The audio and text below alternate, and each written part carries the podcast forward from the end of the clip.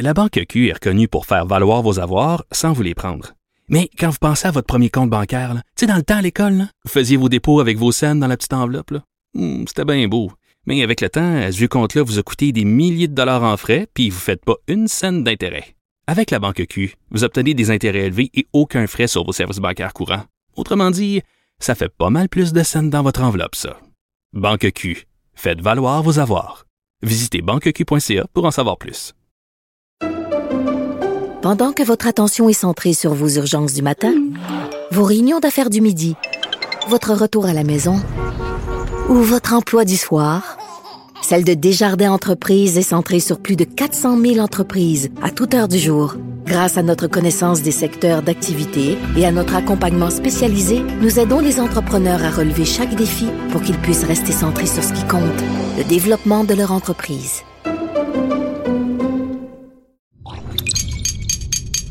Cube Radio. Sophie Durocher. Sophie Durocher. Sophie Durocher. Mon nom est Sophie Durocher. Sophie Durocher.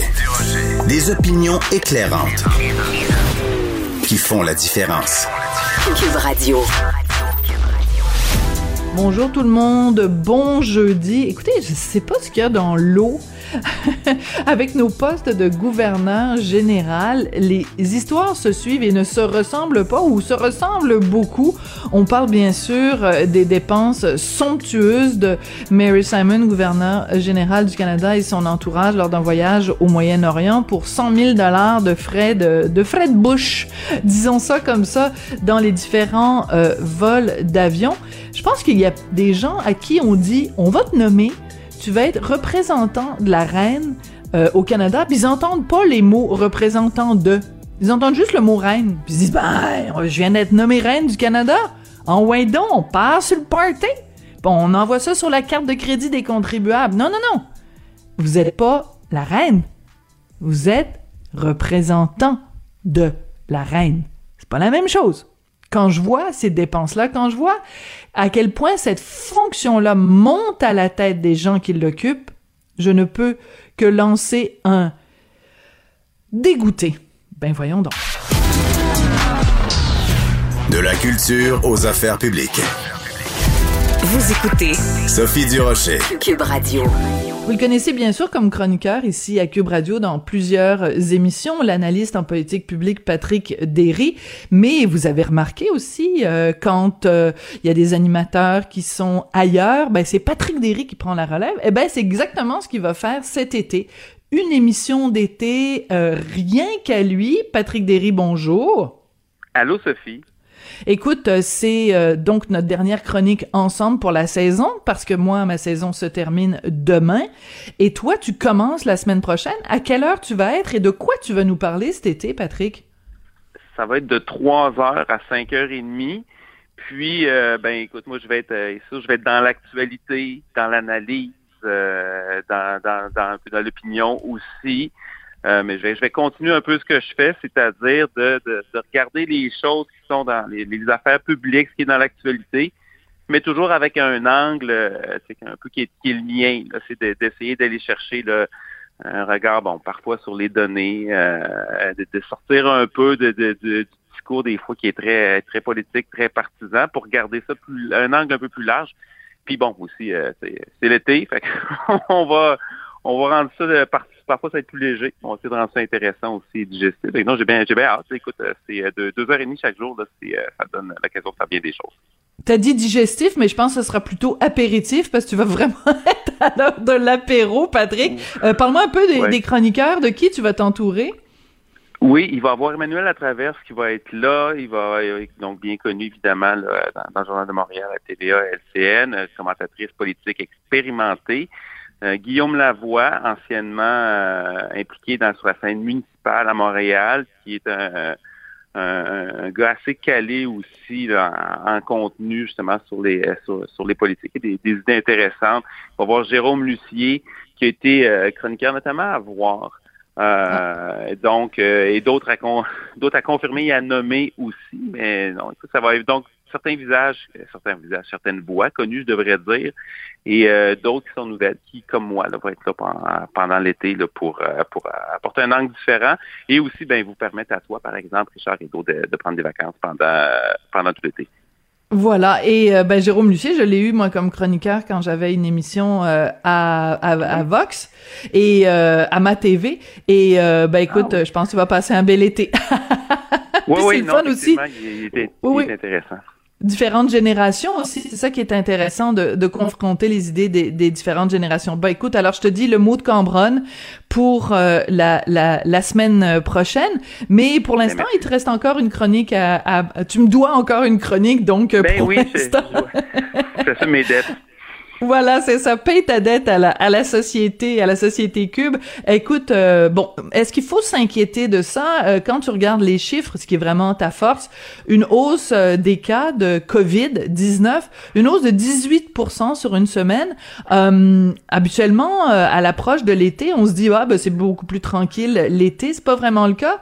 Est-ce que ça te fait capoter, ça te fait paniquer ou pas? Ben moi, ce qui me fait je suis pas quelqu'un naturellement très stressé et très inquiet, même si y a des gens qui m'ont suivi depuis deux ans, ça peut donner l'impression du contraire, là, mais je m'inquiète un peu plus quand je vois les, chiffres aller pas du bon bord. D'ailleurs, j'avais commencé à couvrir la COVID parce que je connaissais les, bien les grands déterminants du système de santé. Puis, si, c'est sérieux, il n'y avait pas de façon que ça aille bien au Québec. Puis, évidemment, mm. c'est ça qui s'est passé.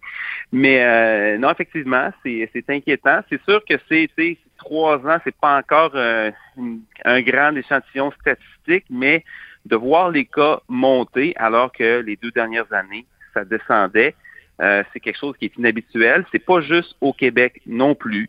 Euh, il y a des hausses de cas dans les Amériques de, façon générale. Il y a une hausse de cas dans l'Est de la Méditerranée, il y a dans l'Asie du Sud-Est. Un de mes amis qui est en France me ce matin justement que les cas ont doublé en deux semaines. On est passé autour de, je sais pas moi, 17 18 000 à 36 000 cas rapportés euh, en l'espace de deux semaines par jour.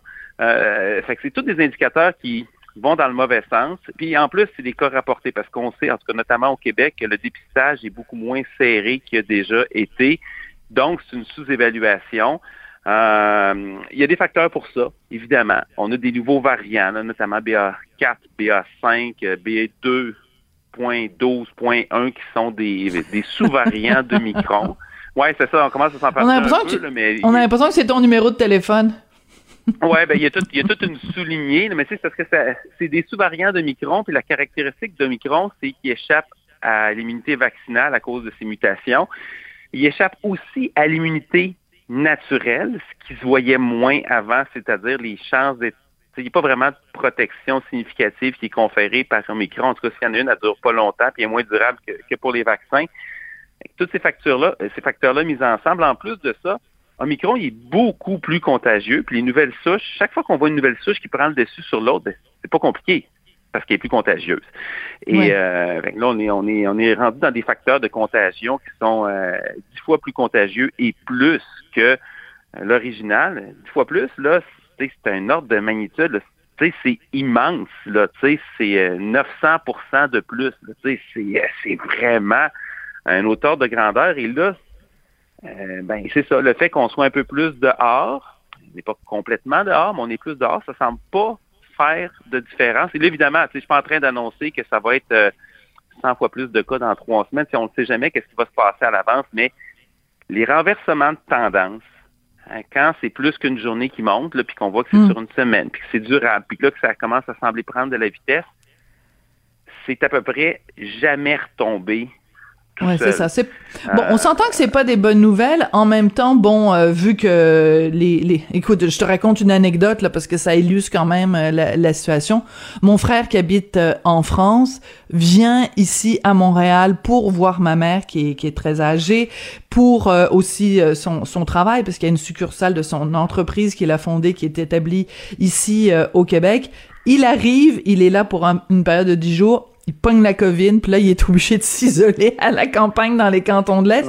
Donc, il peut pas voir ma mère, il peut pas faire ses affaires. Je veux dire, c'est, c'est, et c'est et, on, on, prend pour acquis que bon ben c'est correct maintenant euh, y en, ben elle est là et elle continue à circuler énormément écoute Trudeau là en ce moment Justin Trudeau donc c'est vraiment que ça ça ça se propage pas mal quand même et ça nous ah amène quand même à la question à la question euh, Patrick parce que depuis le début toi tu as vraiment été de ceux euh, qui ont dit euh, euh, l'aération, l'aération, l'aération, l'aération, l'aération, l'aération. C'était comme vraiment un disque rayé et avec raison.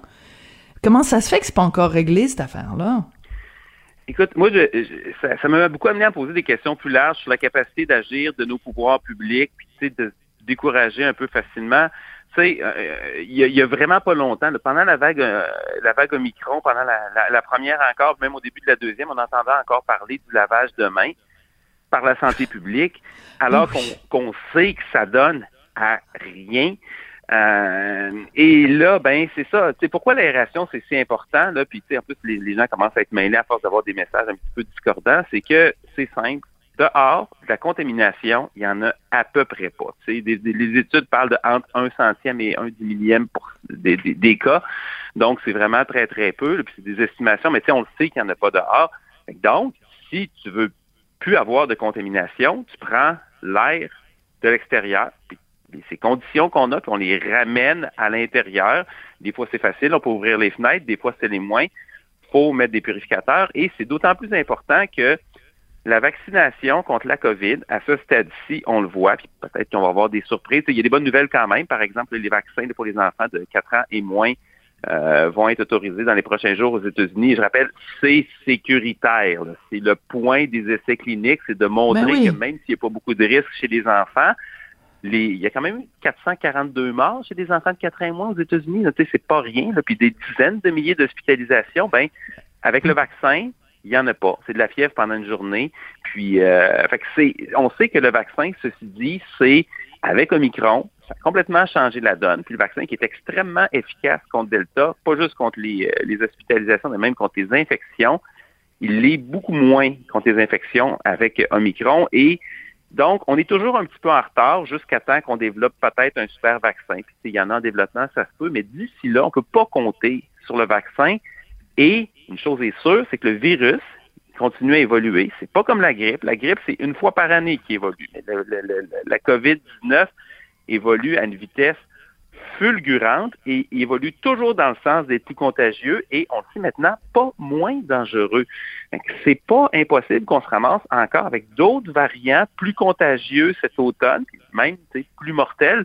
Wow, wow, wow, wow, Patrick, Patrick, on va on va commencer par maintenant là. Si tu commences à me parler de l'automne là, je vais je vais déprimer trop là. Je vais trop déprimer. Donc euh, je, t'arrête juste parce que j'ai envie, tu vois, il reste euh, juste une journée à l'animation. J'ai le goût de tu sais de prendre un un petit, une petite pause, d'être relax, tu sais, d'être tranquille ou bilou pour l'été. Donc, je veux pas que tu me donnes trop de mauvaises nouvelles. Juste assez pour euh, pour pas que je sois non plus complètement euh, hors de contact avec la réalité. Mais parle-moi pas de l'automne tout de suite parce que Comme disait l'autre, ça peut pas être encore l'hiver, on n'a même pas eu d'été. Alors, euh, on, on, on, va se garder euh, un petit, une petite gêne euh, là-dessus. Écoute, je veux, tu voulais en fait revenir sur le fameux plan santé, la réforme proposée par la sous-ministre Dominique Savoie. Ça a été déposé hier. Moi, la première ligne de ta présentation, quand je lis ajout d'une centaine de cadres intermédiaires, je me dis attends deux secondes là, on est en train de rajouter du monde au lieu d'en enlever. Oui, mais des fois, c'est parce que ça prend quand même des gestionnaires sur place pour être capable de prendre des décisions. sais. Et là, c'est parce que pour rappeler la réforme Barrette, la réforme Barrette, ça, finalement, on a coupé dans des cadres et ça fait en sorte, l'effet net de la réforme, en gros, parce que c'est que c'est le ministère qui micro-gérait l'ensemble du système là, via les CIS et les CIUS, là, puis euh, ben, finalement, ça donnait ce que ça donnait, c'est-à-dire c'est un système qui était peu lent à réagir l'initiative n'était pas récompensée. Puis des fois, de toute façon, il y avait il y avait personne sur le terrain pour décider. C'est dans des CHSLD là, qui sont quand même des grosses installations, des CHSLD qui ont plus plus de 100 euh, résidents sur place, donc ils ont beaucoup d'employés aussi. Tu n'avais pas de gestionnaire local. tu avais des cas stupides où tu avais personne savait qui les, où étaient les clés pour euh, débarrer une armoire où il y avait il y avait de l'équipement de protection, des anecdotes comme ça, il y en a eu. donc c'est un bon diagnostic. Ça, a pris du temps à arriver, mais c'est de dire oui, on va rajouter des gestionnaires sur le top. C'est pas sur le, terrain. Mais c'est pas les aspects les plus intéressants de la, réforme, mais c'est quand même important. Moi, ce que je trouve beaucoup plus intéressant encore, c'est que c'est un rapport qui a été déposé hier par la sous-ministre de la Santé, Dominique Savoie. Donc, c'est un document gouvernemental. Et une des recommandations, c'est de sortir certaines activités du ministère de la Santé, le principe général étant que le ministère s'éloigne des opérations pour se concentrer sur son hmm. rôle de gestionnaire. Fait que ça, qu'est-ce que ça veut dire? C'est arrêter au ministère de dire comment ça doit se passer, puis de donner des autorisations, c'est dans le détail, là, sauf dans les établissements, les installations, mais aller sur un rôle macro, c'est-à-dire tu établis les politiques, tu détermines des sites, des objectifs, des résultats, tu évalues si c'est atteint. Écoute, bon, c'est vraiment étonnant. Ben, parce que Pourquoi c'est étonnant? Ah, parce que c'est ça qu'il faut faire. on est rendu, on est rendu que quand le gouvernement fait ce qu'il faut faire, ça étonne Patrick Derry. Ben, on tue la une. non, mais écoute, c'est, non, puis je le dis sans cynisme parce que tu sais, il y a un rapport de la commissaire à la santé aussi, Mme Castonguay, qui dit à peu près ces choses-là. Et euh, là, tu c'est ce qui distingue euh, Christian Dubé, qui est quand même un gestionnaire d'expérience et qui n'a pas ce réflexe de micro-gestion que beaucoup de politiciens ont, incluant le, premier ministre qui veut décider pour bien des choses, là, c'est de dire on a un rôle macro, on détermine les conditions, les politiques, les orientations, la réglementation, mais après ça, on suit si ça fonctionne. C'est ça le rôle, le rôle d'un ministère. Et on semble vouloir aller là-dedans et on le dit dans un document du ministère. Évidemment, pour l'instant, c'est des intentions, mais ça fait quelques fois que le signal est envoyé. Euh, et écoute, dans les choses qu'on enlèverait au ministère, là, bon, les grands projets puis le parc immobilier, les bonnes pratiques cliniques, ça veut dire que le ministère ne dit plus comment ça doit se passer à l'hôpital. Ça, ça c'est quand même étonnant. On a vu comment la santé ben était centralisée. Trop centralisée, bien sûr. Ouais, On en a parlé quasiment à chaque fois, toi et moi. Oui, c'est ça c'est ça c'est fou, mais là ça va être non non c'est correct. Des, Montréal, organisez-vous Montréal, faites comme vous voulez, on ne devrait pas vous dire quoi faire. L'évaluation et le suivi de la performance qu'on veut retirer ça au ministère, mais surtout qu'on en parle. la satisfaction des usagers, écoute, j'en revenais pas en lisant ça. Il est question de satisfaction des usagers. On veut faire des suivis, même des suivis en continu sur la qualité des soins. Et là, ça a l'air... C'est un peu la base.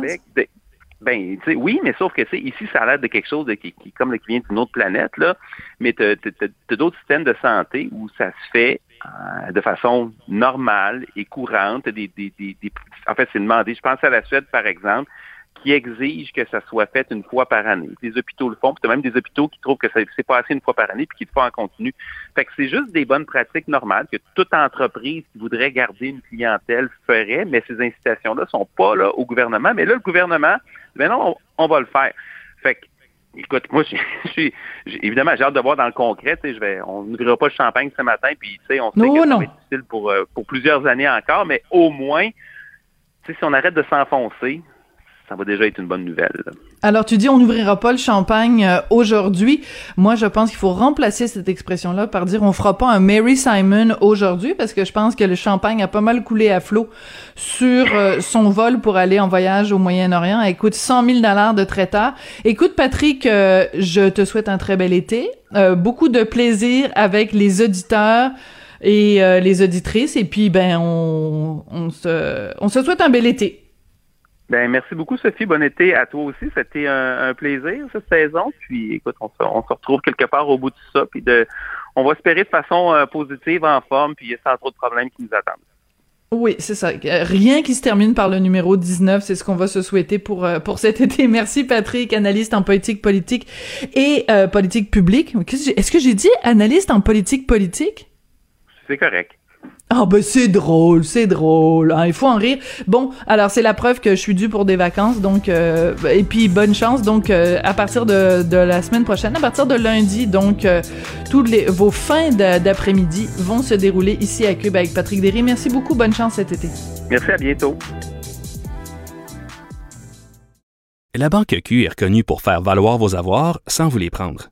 Mais quand vous pensez à votre premier compte bancaire, tu sais, dans le temps à l'école, vous faisiez vos dépôts avec vos scènes dans la petite enveloppe. Hmm, c'était bien beau. Mais avec le temps, ce vieux compte-là vous a coûté des milliers de dollars en frais, puis vous ne faites pas une scène d'intérêt. Avec la banque Q, vous obtenez des intérêts élevés et aucun frais sur vos services bancaires courants. Autrement dit, ça fait pas mal plus de scènes dans votre enveloppe, ça. Banque Q, faites valoir vos avoirs. Visitez banqueq.ca pour en savoir plus. Pendant que votre attention est centrée sur vos urgences du matin, vos réunions d'affaires du midi, votre retour à la maison ou votre emploi du soir, celle de Desjardins Entreprises est centrée sur plus de 400 000 entreprises à toute heure du jour.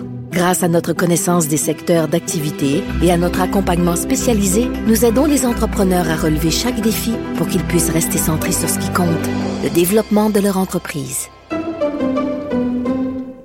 IGA est fier de présenter l'émission À vos affaires. Pour économiser sur votre panier d'épicerie, surveillez les offres et promotions de la circulaire disponible à IGA.net chaque semaine. IGA, vive la bouffe et les bonnes affaires.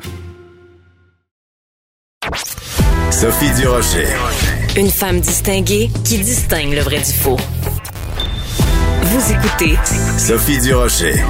Il y a un sondage qui a été fait récemment auprès euh, des Canadiens et euh, en particulier auprès des Québécois pour connaître euh, l'évaluation qu'on faisait de notre connaissance de l'Holocauste. Ben, les résultats sont pas très rassurants.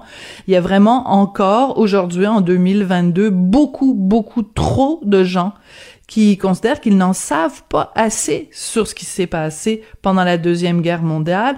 On va en parler de tout ça et de ce qu'on peut faire pour justement améliorer notre connaissance de l'Holocauste. On va parler de tout ça avec Anne Marguet, elle est coordonnatrice à l'éducation au Musée de l'Holocauste à Montréal. Madame Marguet, bonjour. Bonjour, Madame Durocher. Euh, quand vous posez, vous, euh, des questions, quand vous rencontrez des gens, euh, quelle évaluation vous faites de la connaissance que les gens ont de ce qui s'est passé pendant la Deuxième Guerre mondiale, de ce fameux Holocauste qui a fait quand même 6 millions de morts?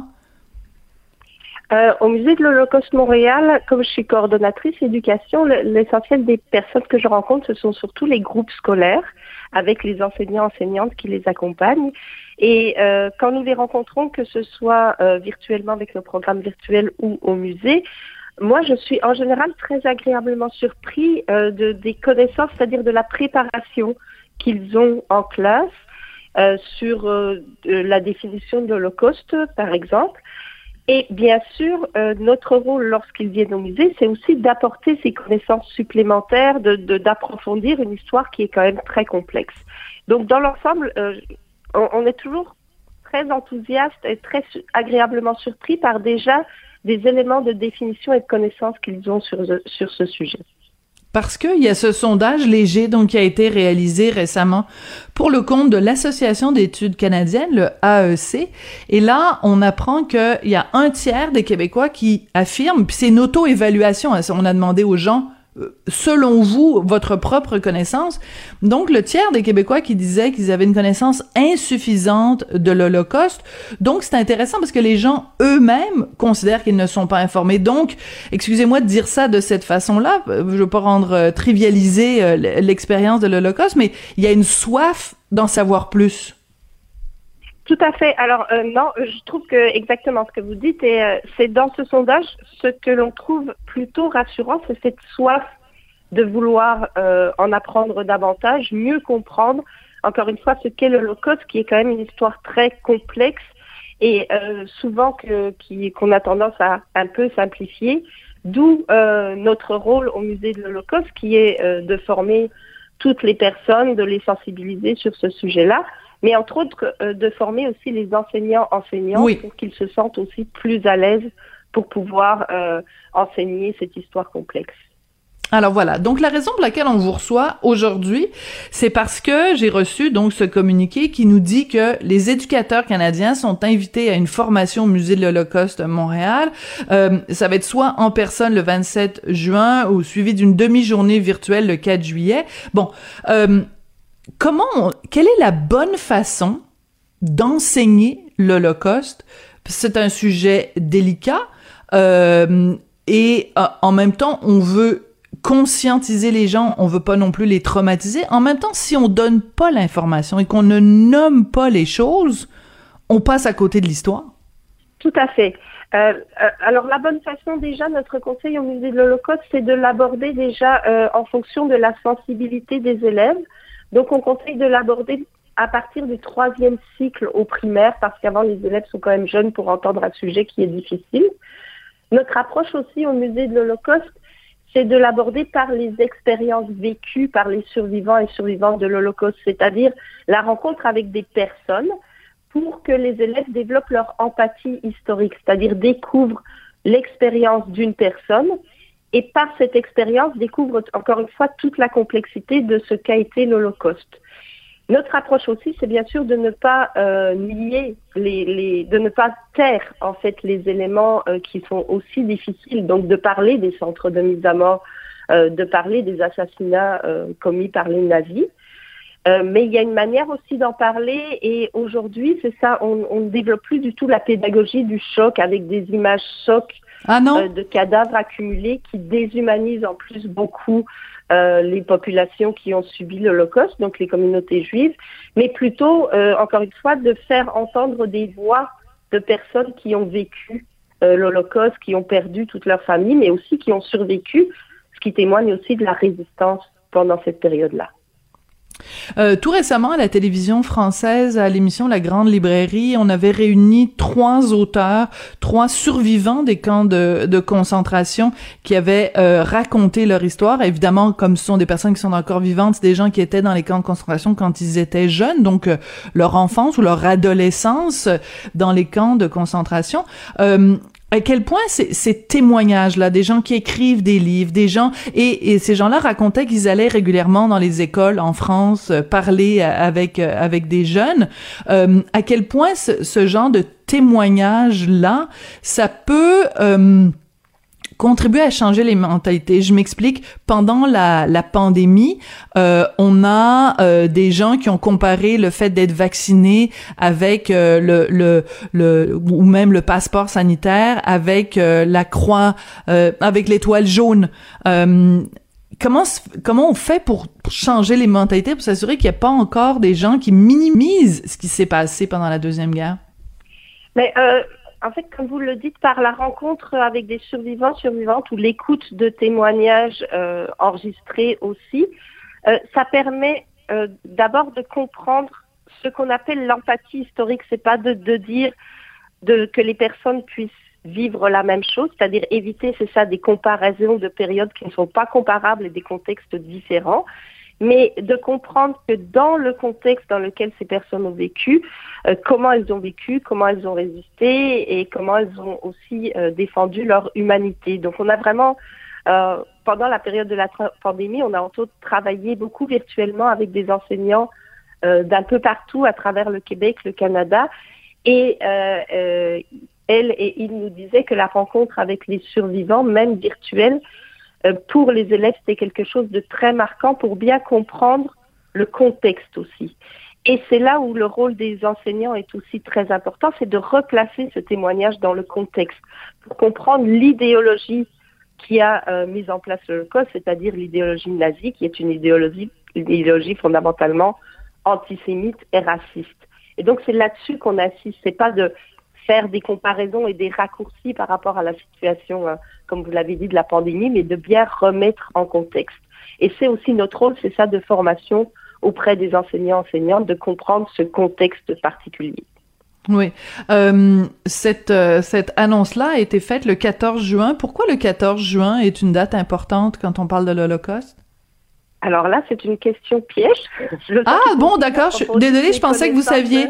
Désolée, je pensais que vous euh, saviez. Je suis vraiment désolée. C'est qu'en fait, le 14 juin, c'est la, la, première journée où on a commencé à avoir des convois euh, de la mort, où on a fait des arrestations et on a envoyé des gens euh, en Pologne dans les camps de dans les camps de concentration. Alors voilà, c'est l'envoi en Pologne dans les camps de concentration en 1940, excusez-moi. mais c'est là aussi où voilà les, les connaissances méritent d'être approfondies parce que à ce moment-là, en 1940, pour le camp de concentration d'Auschwitz, qui est vraiment c'est à la fois un camp de concentration, un centre de mise à mort, quelque chose de très très complexe à Auschwitz. Mais en 1940, c'est un camp de concentration et les premières personnes qui sont envoyées, ce sont les Polonais à proximité de ce camp. Donc, ah, oui. Euh, juifs et non juifs, mais pas spécifiquement des juifs. Et ensuite, dans ce camp de concentration, les premières expériences de mise à mort, ce seront contre les personnes euh, avec des handicaps. Et progressivement, quand les nazis mettent en place cette, cette politique d'assassinat systématique des juifs, ce qu'ils vont appeler la solution finale, là, les juifs vont être systématiquement envoyés, entre autres à Auschwitz, mais dans d'autres centres de mise à mort qui se développent. Hmm. Donc, Auschwitz, c'est vraiment une histoire très particulière liée au régime nazi et liée aussi à la persécution de différents groupes de personnes par les nazis, dont les juifs, bien sûr, puisque ça deviendra quand même euh, à partir de 1942, le lieu de l'assassinat systématique euh, de euh, environ un million de juifs sur les 6 millions qui ont été assassinés pendant l'Holocauste. Oui, c'est important de le mentionner, de, de faire cette remise en contexte là. donc des, des des juifs évidemment, des personnes handicapées, des roms, des gitans, des homosexuels aussi, des, des des prisonniers de droit commun, des gens qui étaient tout à fait, voilà, des, résistants en général, exactement. Donc voilà, des résistants, oui. des millions de personnes, tout à fait, pas seulement les communautés juives. La spécificité des communautés juives, c'est vraiment que l'idéologie antisémite était au centre du régime nazi et ça aboutit à cette volonté de faire disparaître tous les juifs d'Europe et d'Afrique du Nord. Donc il y a vraiment une systématisation de l'assassinat des juifs, mais les nazis ont persécuté de nombreux groupes et vous les avez euh, euh, bien cités tout à fait. Oui. Merci beaucoup. Le devoir de mémoire est une chose extrêmement euh, importante et justement avec cette, cette formation et ça va on va pouvoir contribuer justement à un meilleur enseignement de l'histoire de l'Holocauste et des génocides en général hein. pas juste celui de l'Holocauste. oui, rapidement. Le ministère de l'Éducation vient de publier un nouveau guide qui s'appelle Étudier les génocides et qui permet comme ça de comprendre les points communs et les différences entre différents génocides, dont l'Holocauste. C'est ce dont on va parler aussi à notre séminaire. D'accord. Ben écoutez, euh, merci beaucoup d'être venu euh, nous euh, nous rafraîchir la mémoire et surtout honorer ce, ce, devoir de mémoire, ne jamais jamais oublier parce que bon, ces gens-là qui ont vécu les camps de concentration se font vieux et se font vieilles et un jour il n'y aura plus de témoins vivants euh, de ce qui s'est passé. Donc, c'est important que leur voix continue d'être entendue euh, au-delà, au-delà de la mort. Anne Marguet, vous êtes coordonnatrice à l'éducation au musée de l'Holocauste de Montréal, la musée que je recommande à tout le monde, et tout le monde qui est en âge, évidemment, de comprendre ce qui s'est passé. C'est vraiment euh, une expérience incontournable pour justement ne jamais oublier. Merci beaucoup. La Banque Q est reconnue pour faire valoir vos avoirs sans vous les prendre. Mais quand vous pensez à votre premier compte bancaire, tu sais, dans le temps à l'école, vous faisiez vos dépôts avec vos scènes dans la petite enveloppe. Hmm, c'était bien beau.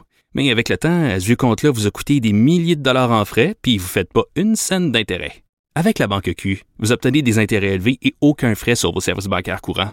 Autrement dit, ça fait pas mal plus de scènes dans votre enveloppe, ça. Banque Q, faites valoir vos avoirs. Visitez banqueq.ca pour en savoir plus.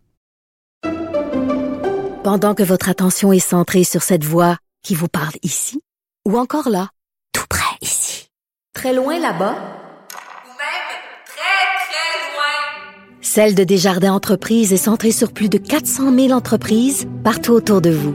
Depuis plus de 120 ans, nos équipes dédiées accompagnent les entrepreneurs d'ici à chaque étape pour qu'ils puissent rester centrés sur ce qui compte, la croissance de leur entreprise.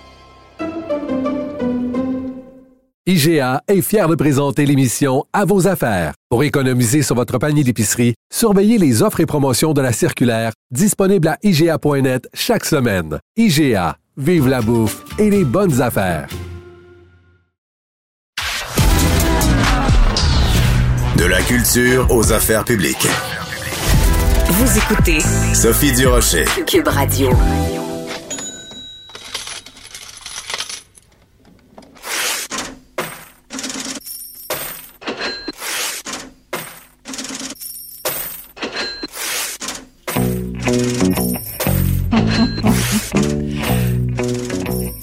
Petite musique de circonstance, euh, Money de Pink Floyd, pour nous rappeler qu'il y a des gens au Canada qui pensent que l'argent euh, pousse dans les arbres ou que Quand c'est l'argent des contribuables, ben, oh, ouais, donc, il n'y a rien de trop beau pour la classe ouvrière. C'est le cas, en tout cas, de la gouverneure générale Mary Simon. Le National Post nous apprend que euh, elle a dépensé près de 100 000 dollars en traiteur pour elle et ses 29 invités lors d'une tournée au Moyen-Orient de huit jours. En fait, on sait cette information-là parce que c'est suite à une demande d'information d'un député conservateur. On va parler de tout ça, de ces folles dépenses avec Pierre Paulus, qui est député de Charlebourg, Haute-Saint-Charles pour le Parti conservateur. Bonjour, comment allez-vous? Bonjour, ça va très bien. Est-ce que vous avez décoléré ou pas encore décoléré quand on sait ce genre de dépenses-là? Ça n'a même pas de bon sens. Puis en plus, euh, vous parliez de 30 personnes, mais c'est moins que ça, parce que dans les 30, ça inclut l'équipage. Il y avait, il y avait 17 personnes finalement qui, qui, qui étaient assis euh, grassement nourris, là, euh, nos frais, dans cet avion-là. Donc, c'est non, c'est très choquant. dans, les, dans, dans les temps où on vit actuellement avec l'inflation, le coût de la vie, on a tout le monde de la misère.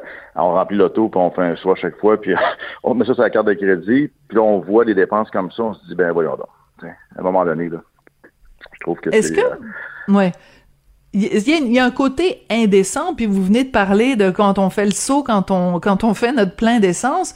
Donc, quand on va voir dans le détail les dépenses pour ce, ce voyage de, de, quelques jours au Moyen-Orient, bon, il y a évidemment 100 000 de traiteurs à bord de l'avion et il y a 148 000 dollars d'essence. 148 000 dollars d'essence. Ouais, 148 000, c'est ça. Ça fait 250 000 au total. Au total, voilà. Exactement. Et euh, moi, j'ai fait imprimer l'horaire de Madame euh, Wilson pendant Madame Simon pardon pendant son voyage là-bas. Je vais partager ça avec vous. Euh, le vendredi 18 mars, il y a deux activités à l'horaire. OK?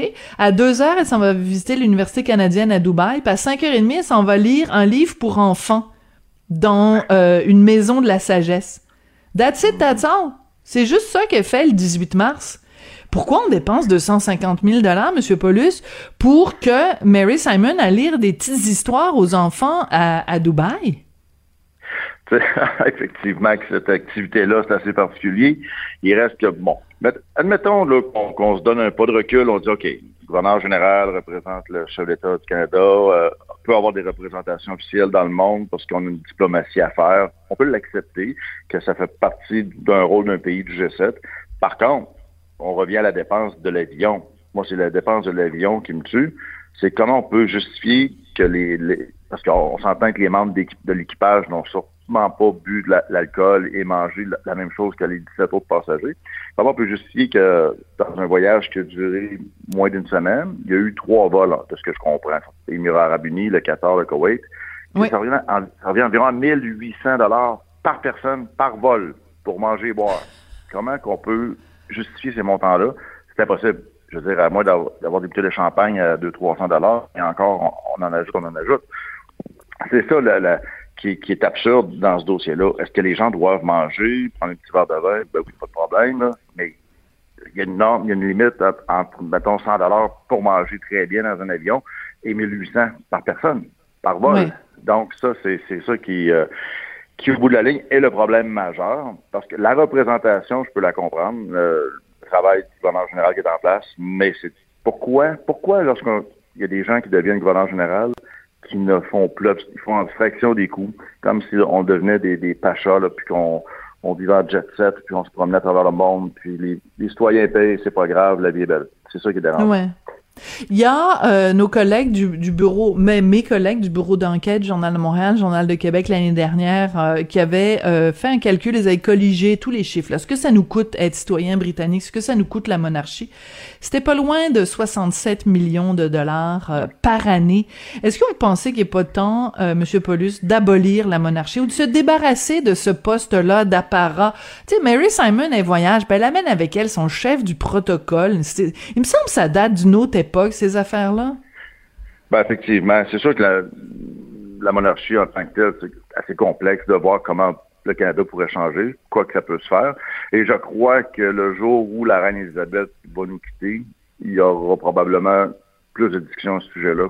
Ah oui, vous pensez? Oui, je pense que ça va, euh, ce jour-là, ça va créer des changements au niveau de plusieurs personnes. Par contre, pour l'instant, effectivement, que le gouverneur général, écoutez, les gouverneurs généraux, dans les, dernières années, on a souvent eu des cas d'abus, mais on doit ben souligner, moi je veux souligner David Johnson. David Johnson, Absolument. c'est qui lui? Ben, c'est quelqu'un qui était là 7 ans, qui était honorable dans sa fonction, qui a vraiment euh, représenté le Canada de façon vraiment euh, superbe, sans aucun abus, sans aucun euh, dépense de, de, folie comme ça. Donc, il y a moyen de faire le travail de façon consciencieuse, de, de bien faire son travail.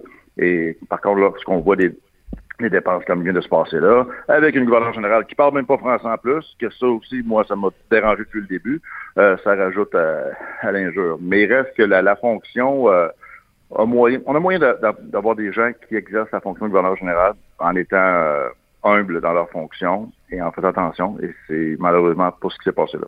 Et surtout, de rejeter la faute. Le bureau du gouverneur général qui ben rejette la faute sur les forces armées canadiennes, ça, ça m'insulte comme ancien membre des Forces canadiennes, de me faire dire, c'est pas les gens des Forces canadiennes qui ont décidé que ça coûterait 1800 par personne pour faire des voyages. C'est surtout pas ces gens-là qui ont ces idées-là de grandeur, de dire on va acheter les meilleurs champagnes, les caviars, etc. Il y a une commande qui est venue quelque part. Oui, euh, mais je suis très contente que vous rameniez le fait qu'elle soit euh, unilingue euh, anglaise, parce que justement, David Johnson, qui est l'ancien recteur aussi de, de l'université McGill, qui était recteur quand moi j'étudiais là, il s'exprime parfaitement dans, il s'exprime parfaitement dans les deux langues. Donc, ça, ça dit quelque chose quand même sur le gouvernement Trudeau qu'il ait nommé à ce poste-là quelqu'un de, de d'unilingue anglais. La même personne, le même gouvernement qui a nommé aussi au Nouveau-Brunswick, la seule province bilingue au pays, euh, un lieutenant-gouverneur général unilingue anglaise. Ça, c'est une méchante claque aux francophones. Bon, il s'est fait taper sur les doigts, il a été obligé de revenir, mais c'est une méchante claque sur la tête, sur le, visage des, des, francophones au pays. Absolument, absolument. Surtout euh, le Nouveau-Brunswick, une petite province qui ont justement les deux langues officielles, puis les, francophones au Nouveau-Brunswick, les Acadiens travaillent fort à, s'assurer que ça demeure, euh, que le français demeure fort au Nouveau-Brunswick. Puis là, tu arrives comme ça avec une nomination de langue anglais, anglophone, c'est, dis pourquoi? C'est le genre de décision, de toute façon, M. Trudeau, on sait depuis presque sept ans maintenant, euh, la plupart des décisions sont souvent euh, insensées, mais, il reste que ça, c'est des affronts euh, à la francophonie, aux francophones que nous sommes. Puis, et le gouverneur général, on peut pas croire, nous, de notre côté, même du côté conservateur, qu'il n'y avait pas une personne au Canada, bilingue, qui pouvait faire la fonction de gouverneur général. Et d'avoir choisi Mme Simon c'est une personne qui avait des qualités professionnelles avant, mais demeure que la fonction euh, s'impose d'avoir d'être bilingue. C'est pas le cas. oui, c'est une, autre, chose.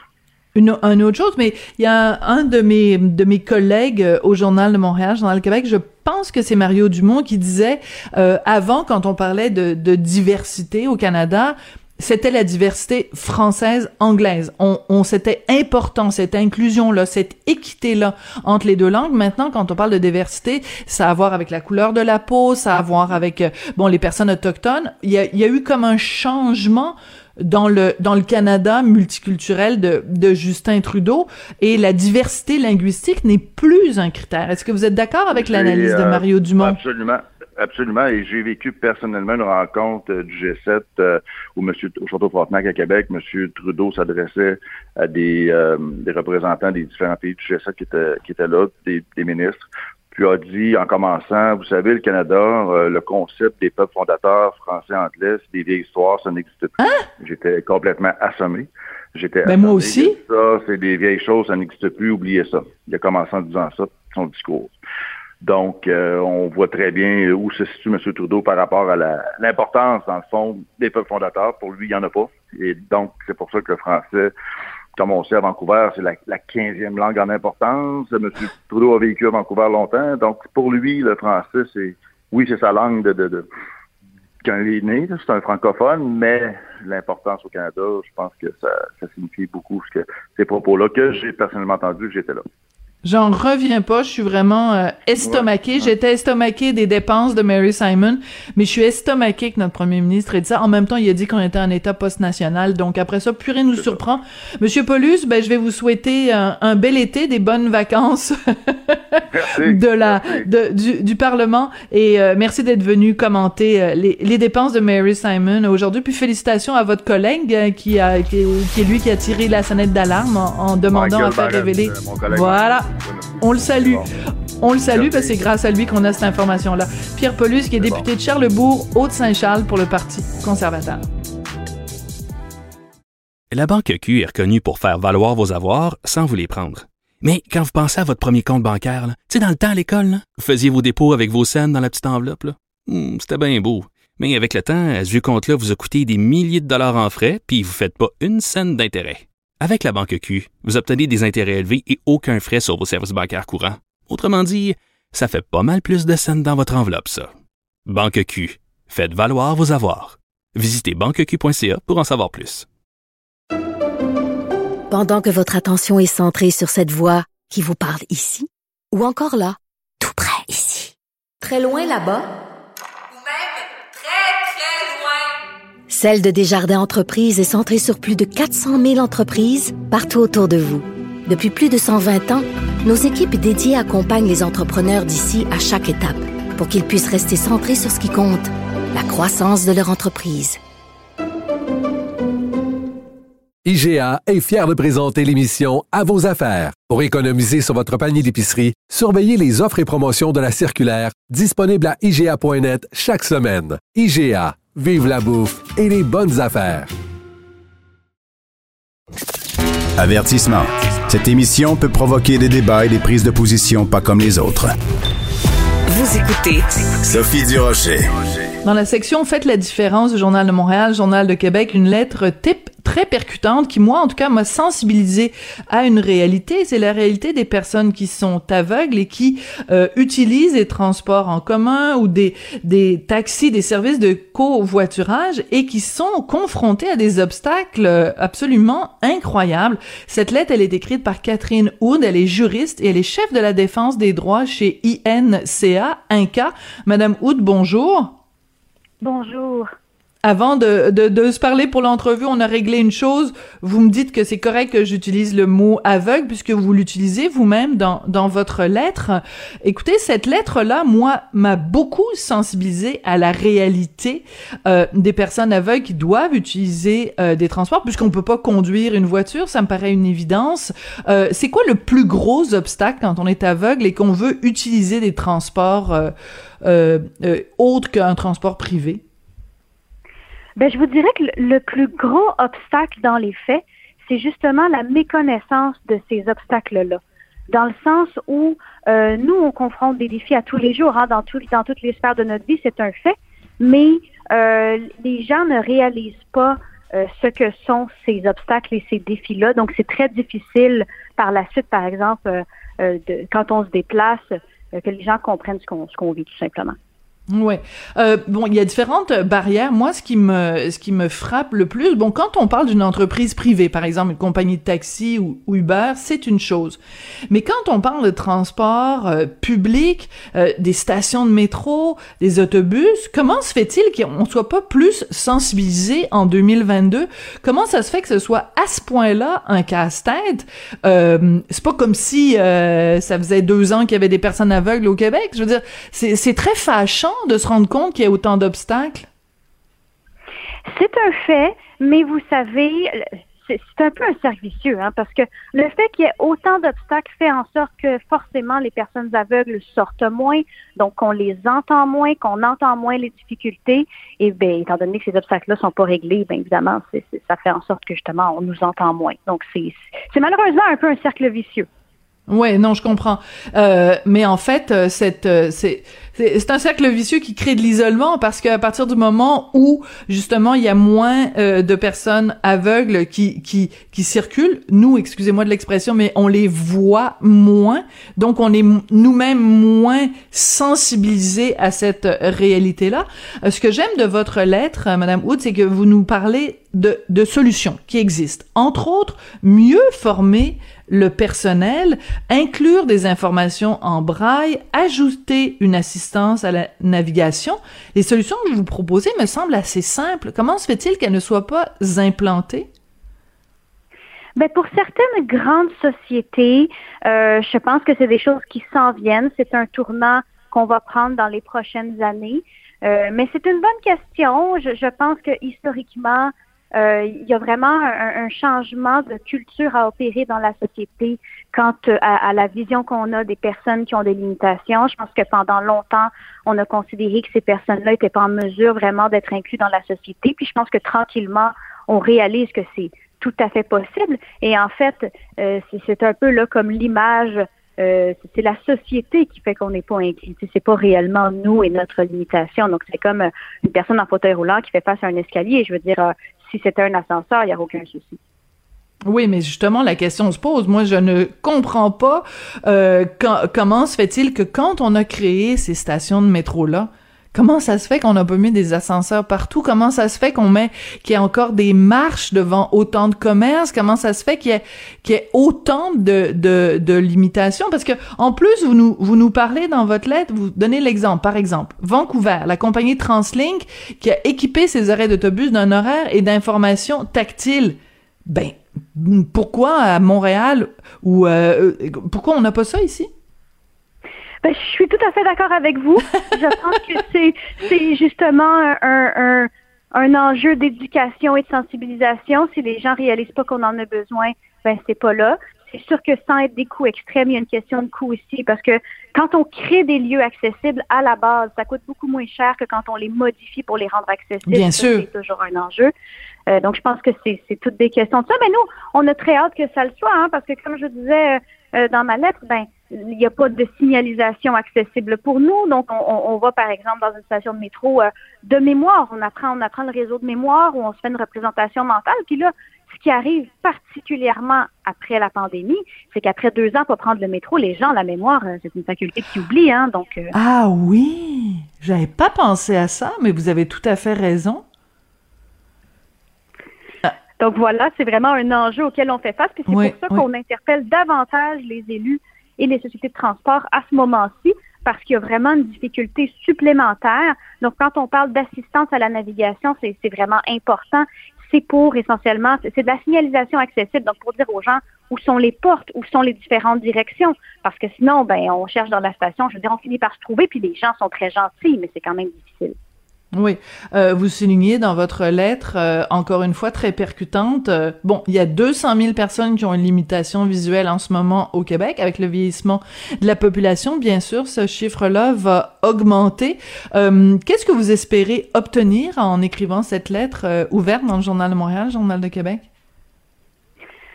En fait, on espère surtout, moi personnellement, puisque je suis une personne aveugle, mais chez INCA, un peu réveiller les élus au sujet que les personnes aveugles ont vraiment besoin qu'on se penche bon, sur, leur cas d'une certaine façon, et surtout dans le cas des transports parce que euh, c'est vraiment un enjeu. Je veux dire, une personne aveugle, si elle peut pas se déplacer euh, de manière autonome, ben comment est-ce qu'elle peut trouver un emploi, par exemple, et devenir un contribuable? Et éventuellement, dans ce cas-ci, si on devient un contribuable, ben coûter beaucoup moins cher à la société. Donc, en effet, il y a une logique euh, qui est assez euh, implacable.